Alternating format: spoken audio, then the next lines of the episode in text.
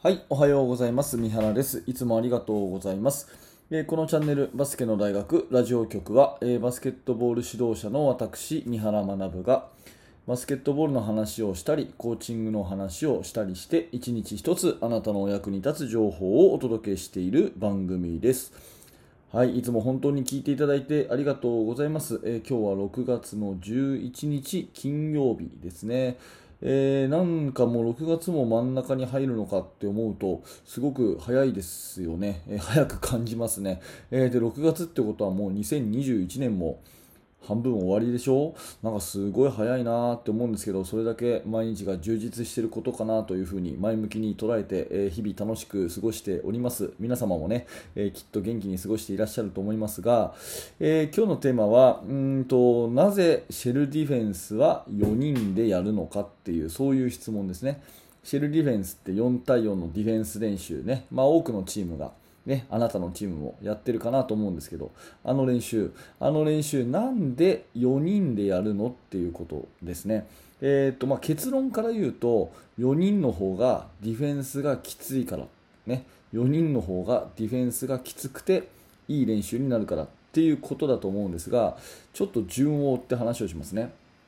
あのなんでね今日この話をしてるかっていうと実はバスケの大学研究室というところで、えーまあ、この質問がですねあの研究室のメンバーの方からいただいたんですね。でバスケの大学研究室っていうのは何かというとですね、えーまあ、私はこの YouTube、まあ、ラジオそれから、えー YouTube のメインチャンネルうん、あとはまブログ、ツイッター、まあ、そういったものでバスケットボールの情報発信をしているんですがそれはどちらかっていうとですね普遍的な内容っていうか、まあ、私が喋らなくてもいいような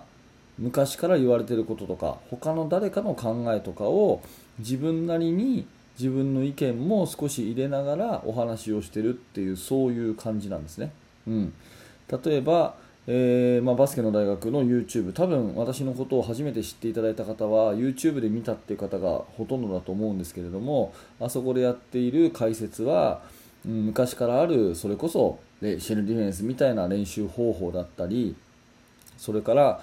えー NBA で流行っているフォーメーションだったりそういうものがありますよっていう解説なわけですね。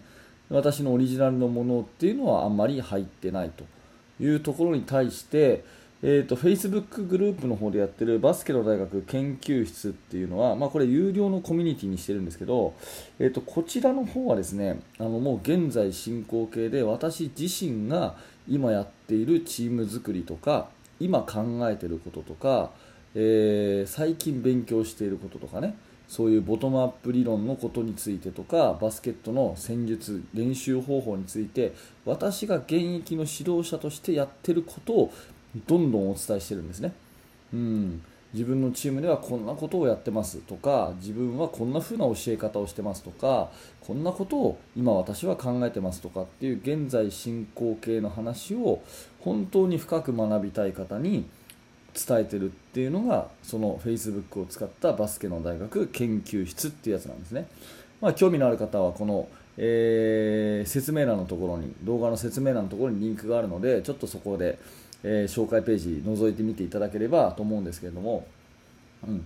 でそこではね、えーっと私の方からも毎日ほぼ毎日ね、えー2000文字ぐらいの記事を投稿したり動画を投稿したりしてるんですけど、えっと、毎週金曜日にですねいただいた質問に全て動画で答えるっていうのをやっていて木曜日の夜まで夜にあの質問箱をオープンということでスレッドを立ち上げてですねそこにこう質問をいっぱい自分のチームではこんなことありますとかね、まあ、場合によっては自分のチームの試合がこの前こんな感じでしたって動画を送ってもらって宮原先生見てもらってどんな感じどう思いますか？なんていうそういう質問だったりとか、まあ、いろいろいろいろ質問をこたあの受け付けたら全部お答えするっていうのをやってですね、うん、でその中の一つで、えー本当に、あのー勉強熱心な方毎回毎回いろんなことで、報告質問くださる方からこんな質問を受けて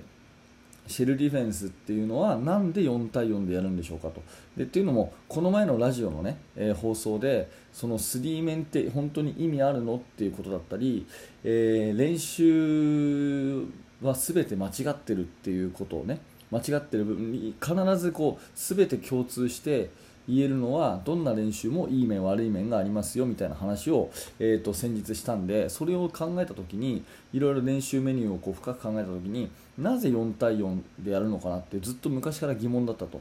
本当にディフェンス練習ゲームライクにやるんだったら5人でやった方がいいんじゃないかっていうねそういう質問をもらったんですね。でこれナイスクエスチョンだなと思って、えー、研究室の方では詳しくお伝えをしたんですけれどもお答えをしたんですけども多分これ思ってる人多いんじゃないかなと思ったんで、まあ、研究室でこんなこと普段やってますよっていうのと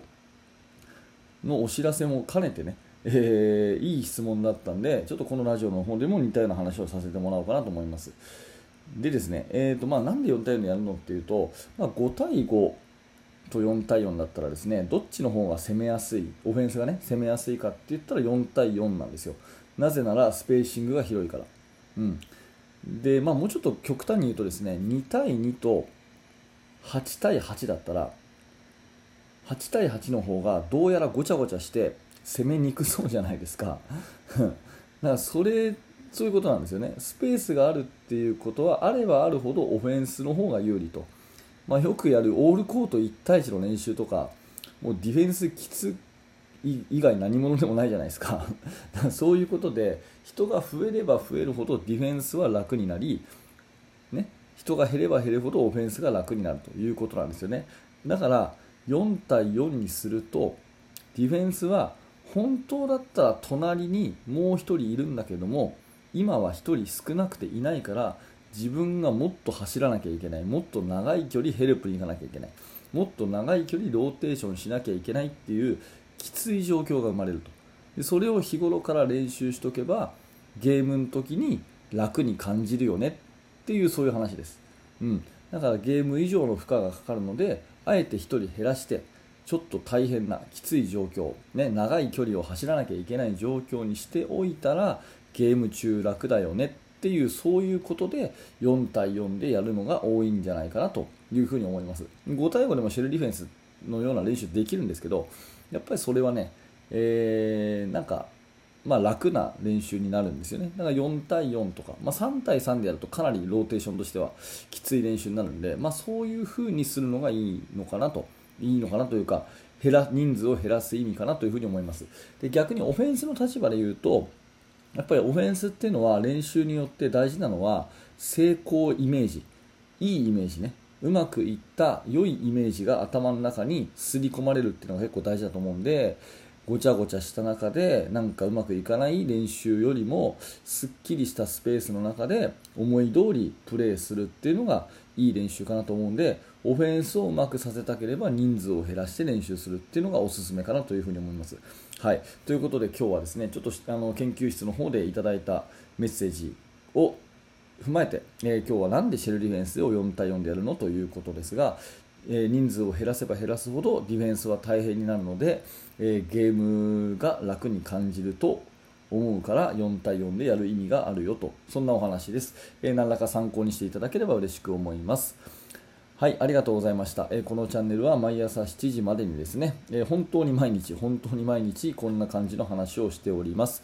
えー、面白かった、役に立ったということであればですね、えー、グッドのボタン、またはチャンネルのフォローよろしくお願いします。また明日の放送でお会いしましょう。はい、えー、では冒頭お話をしましたバスケの大学研究室はですね、えー、現在進行形で私が手掛けているチーム作りについて最新のお話を、えー、毎日のようにお届けしております、えー、熱心な指導者の方興味のある方はぜひ、え説明欄から覗いてみてくださいはい、え最後までありがとうございました。三原学でした。それではまた。